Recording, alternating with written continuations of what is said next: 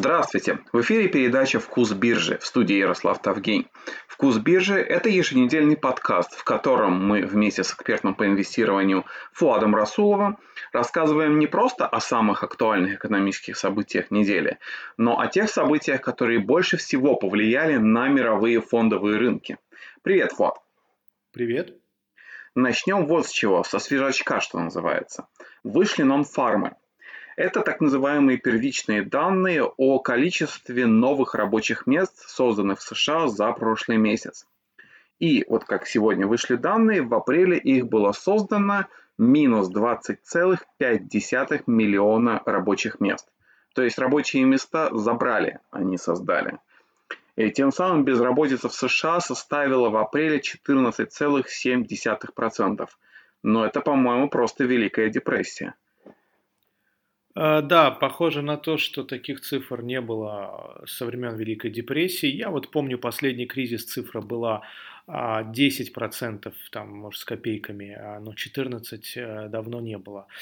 А что я могу сказать? Рынки знали уже об этом, все было учтено. Посмотрите на индексы, сейчас они растут.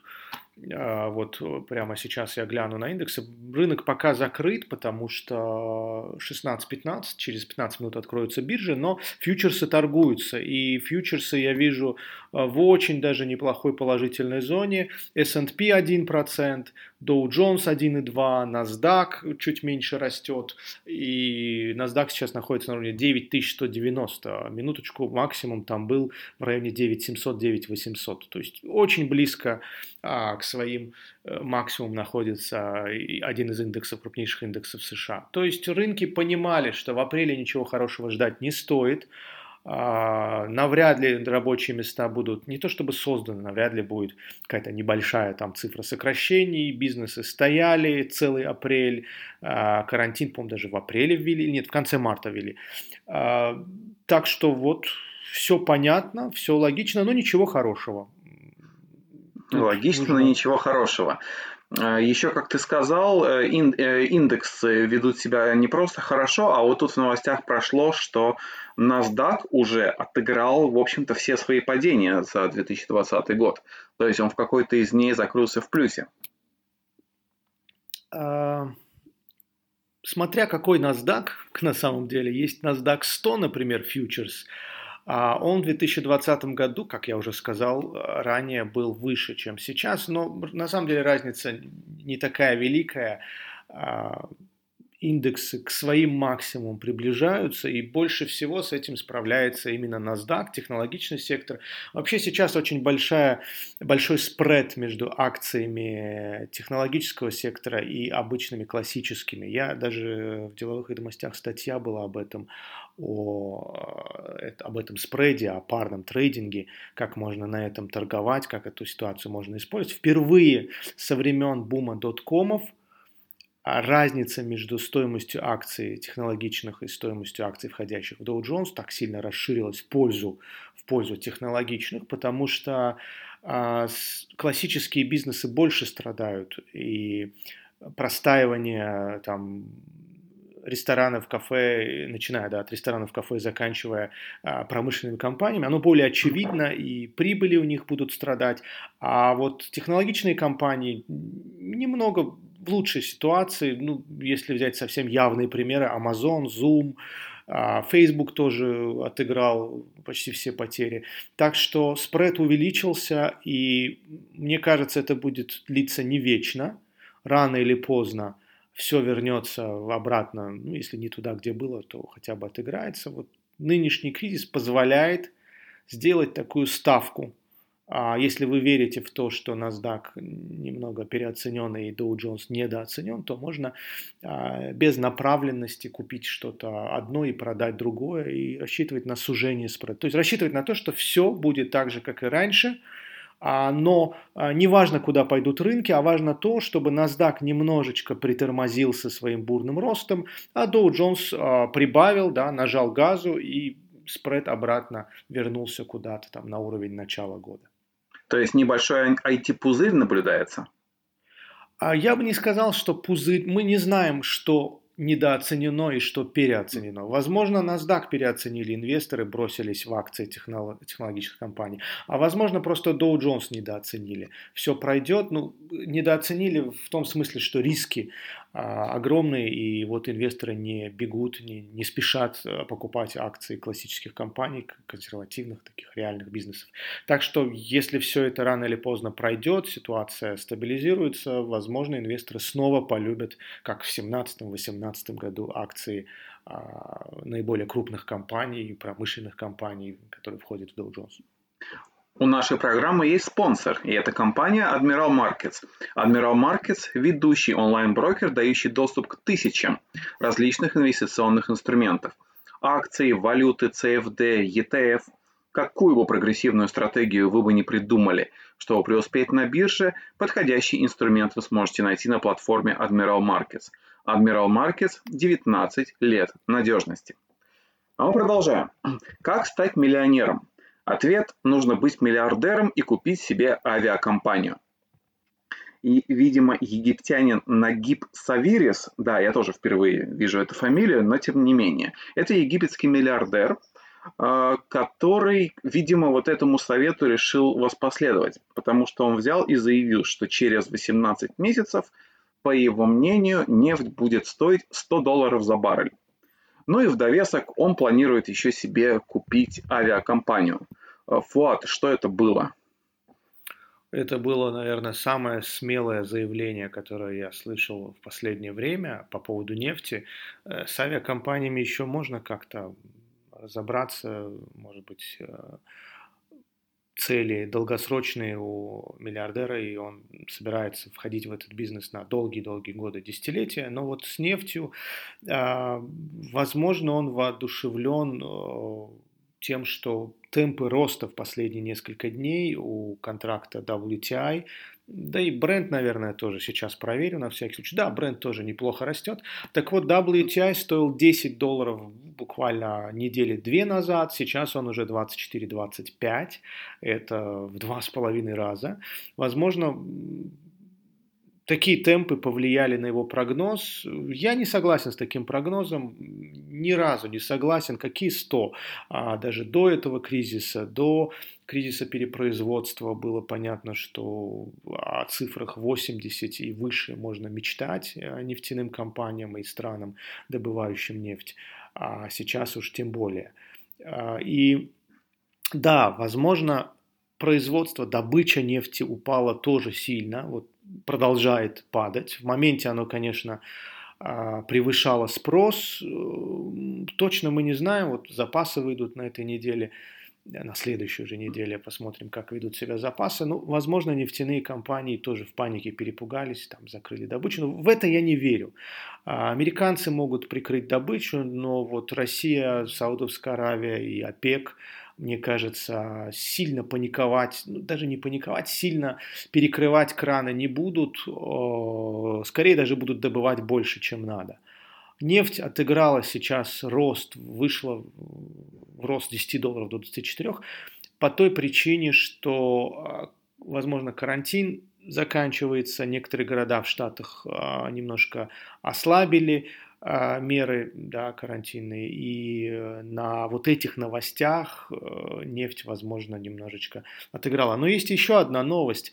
А, некоторые стартапы наблюдают с дронов за движением в Китае, например, да, автодвижением и автоперевозками. И ничего хорошего там нет. Там восстановление такое L-образное. То есть дороги все еще пустые, ну, уже каким-то образом там, заполнены, не так, как было в марте-феврале в Китае, в Шанхае, там, Пекине, а чуть лучше, но все же а, тех уровней, которые наблюдались несколько месяцев назад на автодорогах, нет. Спрос слабый, авиакомпании тут даже говорить не приходится, поэтому э, это такой психологический отскок. На слухах покупаем, на новостях продаем – рынки просто почувствовали, что, возможно, карантин не вечный, ну, действительно, наверное, не вечный, дай бог, а, и начали покупать фьючерсы. Но 100 долларов за баррель 10 буквально вот две недели назад, в мае было 10, и чтобы за 18 месяцев 100, это, я не знаю, должны обанкротиться треть нефтяных компаний, чтобы такое случилось. Я не верю в этот прогноз. То есть этот прогноз нужно отправить туда же, как прогнозы от 2008 года, когда нефть была 147. Прогнозы о том, что не за горами 200. А, тогда еще как-то было логично. Знаете, нефть больше реагирует на изменения спроса, на циклы спроса. А, долгосрочно так было раньше, до того, как американцы начали а, сланцевую да, революцию замутили, начали добывать нефть э, интересными методами, менее затратными, ну, то, что мы называем сланцевой революцией. До этого нефть очень сильно скакала, так скажем, от циклов спроса, исключительно спроса.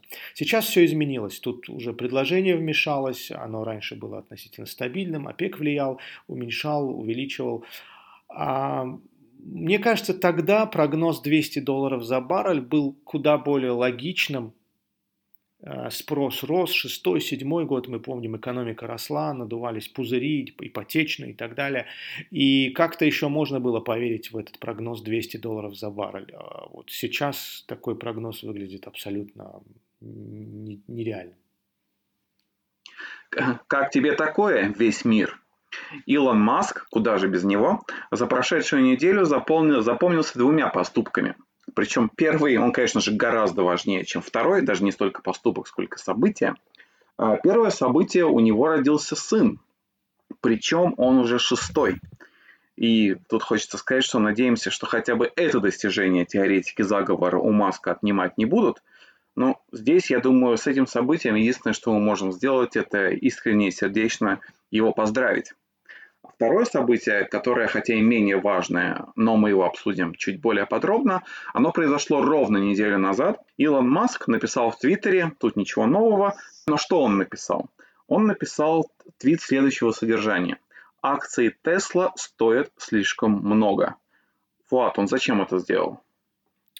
А, я не знаю, зачем Илон Маск вообще пишет в Твиттер. А, я могу сказать, что он такого содержания твит уже однажды писал несколько лет назад. Я, я помню, что такое было, но на каких ценовых уровнях и что потом случилось, не помню. Что случилось в этот раз, а я могу сказать, что цены недолго падали, ну 9% по-моему было падение, до 700 долларов они упали за акцию. И вот посмотрите, что сейчас происходит, цены обратно вернулись, 780 долларов, даже до 800 почти доходили а, акции. То есть недолго длился этот, э, длилась эта паника, э, Илона Маска критиковали, ругали, как такое можно написать о собственной компании. Но опять же, про теории заговоров. Я не верю, что Илон Маск на этом что-либо заработал, потому что, ну, поймите, полтора или два скоро будет в августе, два года назад э, за Илоном Маском следили прокуратура, э, комиссия по ценным бумагам, он был под надзором, его изучали, уголовное дело даже хотели завести. В итоге это стоило ему 20 миллионов долларов личных денег и 20 миллионов заплатила Тесла.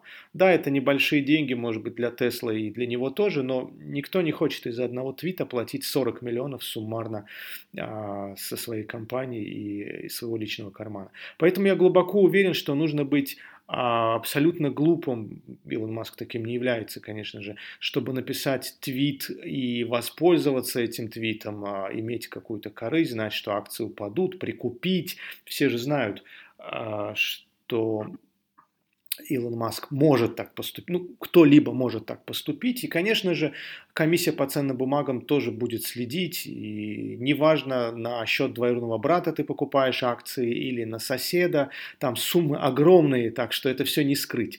Так что я более чем уверен, Илон Маск просто ляпнул, а, хотел показаться справедливым, честным, не тем человеком, который взвинчивает стоимость акций какими-то твитами, и вот написал, что да, действительно это как-то дороговато. Но, видимо, видимо, он знает, как э, в предыдущие разы рынок это воспринимал. Особого обвала не было. Перед этим как раз была отчетность. Э, хорошую отчетность показала Тесла.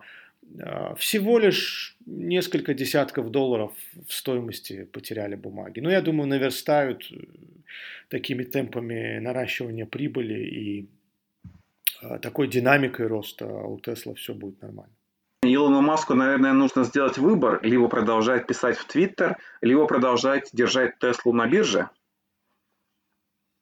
Ну, он пытался один раз написать твит и увести с биржи компанию, но вышло не так. Закончилось все, как я говорил, штрафом, и пока об этом речи не идет, уйдет ли Тесла с биржи. Вот если говорить о цене тогда, а, все могло бы обойтись, вот сейчас 780 долларов, тогда речь шла о сумме в два раза меньше, то есть в порядка 400 долларов, 420, да, была цифра ухода с биржи. Э, значит, Тесла в два раза дешевле была тогда. Если в то время 70-80 э, миллиардов долларов для Теслы, для инвесторов казались достаточно большой суммой, чтобы просто уйти с биржи, стать обратно э, снова частной компанией, то сейчас 160 миллиардов – это сколько инвесторов должно набраться, кто они должны. Я не верю, что сейчас Тесла так легко уйдет с биржи.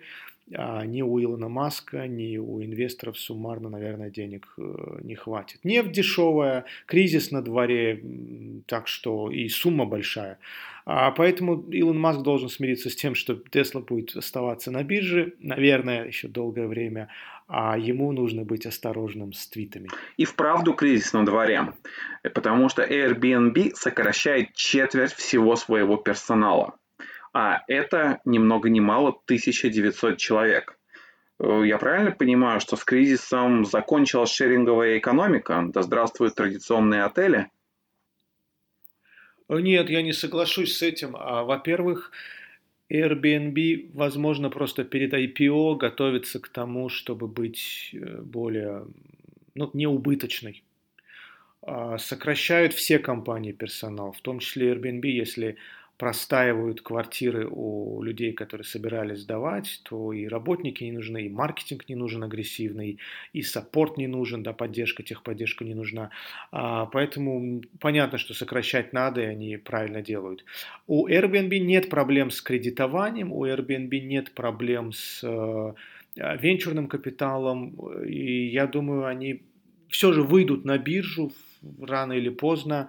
И мне кажется, что это достаточно интересный проект. Я сам пользуюсь э, Airbnb. Э, и, ну, как минимум, какое-то время, может быть, неудачное будет для них, может быть, бизнес будет страдать. Но, например, посмотрите, в Голландии и в Дании Airbnb зафиксировал всплеск снова, а вот неделю последнюю или две, может быть, а как только меры стали более да, облегчили карантинные меры. А, в Дании, в Нидерландах Airbnb зафиксировал всплеск внутренних бронирований. Ну, то есть люди хотят выйти из дома, где-то в другом городе отдохнуть, съездить куда-то. И если это сейчас уже мы наблюдаем в каких-то странах, то я представляю, что будет после а, снятия карантина, открытия границ, когда авиаперевозки будут. Мне кажется, Airbnb если и пострадает, то очень краткосрочно и долгосрочный долгосрочные перспективы этого бизнеса весьма-весьма неплохие. А Airbnb уже выходил в прибыль? Потому что уже даже Beyond Meat вышел. А как вот у них с этим? Ой, сложно сказать на самом деле, что с Airbnb было по поводу прибыли. А вот я сейчас не готов а цифры называть, э, мне кажется, недалек тот день, если еще нет прибыли, то недалек тот день, когда у них будет прибыль. Я даже сужу по тем комиссиям, которые я плачу Airbnb, а, практически они не владеют квартирами, у них на руках нет активов. А, Все, на что они тратят деньги, на собственный офис и на сотрудников. Ну, может, я что-то упустил, но активов у них нет. Так что им несложно. Это не WeWork, который арендует помещения и сдает их под коворкинги, там все-таки они долгосрочные контракты заключают, а у Airbnb нет такого риска. Так что мне кажется, как я сказал, я бы сам вложился в акции Airbnb, если бы, конечно, цена была а, более-менее а, интересной. Что касается Beyond Meat, да, впервые Beyond Meat вышел в прибыль, вышла компания в прибыль. А, это случилось в кризис, как ни странно Но нельзя сказать, что они заработали на этом кризисе, э, потому что у них с марта начали падать продажи. А они часть э, своей продукции продают в рестораны, и мы понимаем, что рестораны закрыты, никто не покупает э, продукцию по той простой причине, что не функционирует да, точка общепита, ресторан, кафе. А, но, тем не менее, им удалось выйти на прибыль, они оказались достаточно эффективной компанией, рынок это оценил, а, вот буквально а, позавчера была отчетность, э, акции ниже 100 стоили где-то в районе 90 с чем-то и достигли 125 примерно долларов, это достаточно сильный, сильный всплеск. Что я могу сказать? Пузырь в Beyond Meat уже прошел, инвесторы а, переоценили и обожглись. Э, мы даже видели падение, там в районе 50-48 долларов буквально в марте акции падали. Мне кажется, сейчас, если Beyond Meat продолжит показывать те же темпы роста и останется в прибыли, конечно, с условием, что карантин будет снят, рестораны будут работать, люди снова начнут а, ходить по магазинам и спокойно покупать все, что они хотят, вот при этих условиях, э, мне кажется, Beyond Meat достаточно интересная идея. Хотя, конечно же, снова ждать э, акций в районе 240 и выше все-таки не приходится.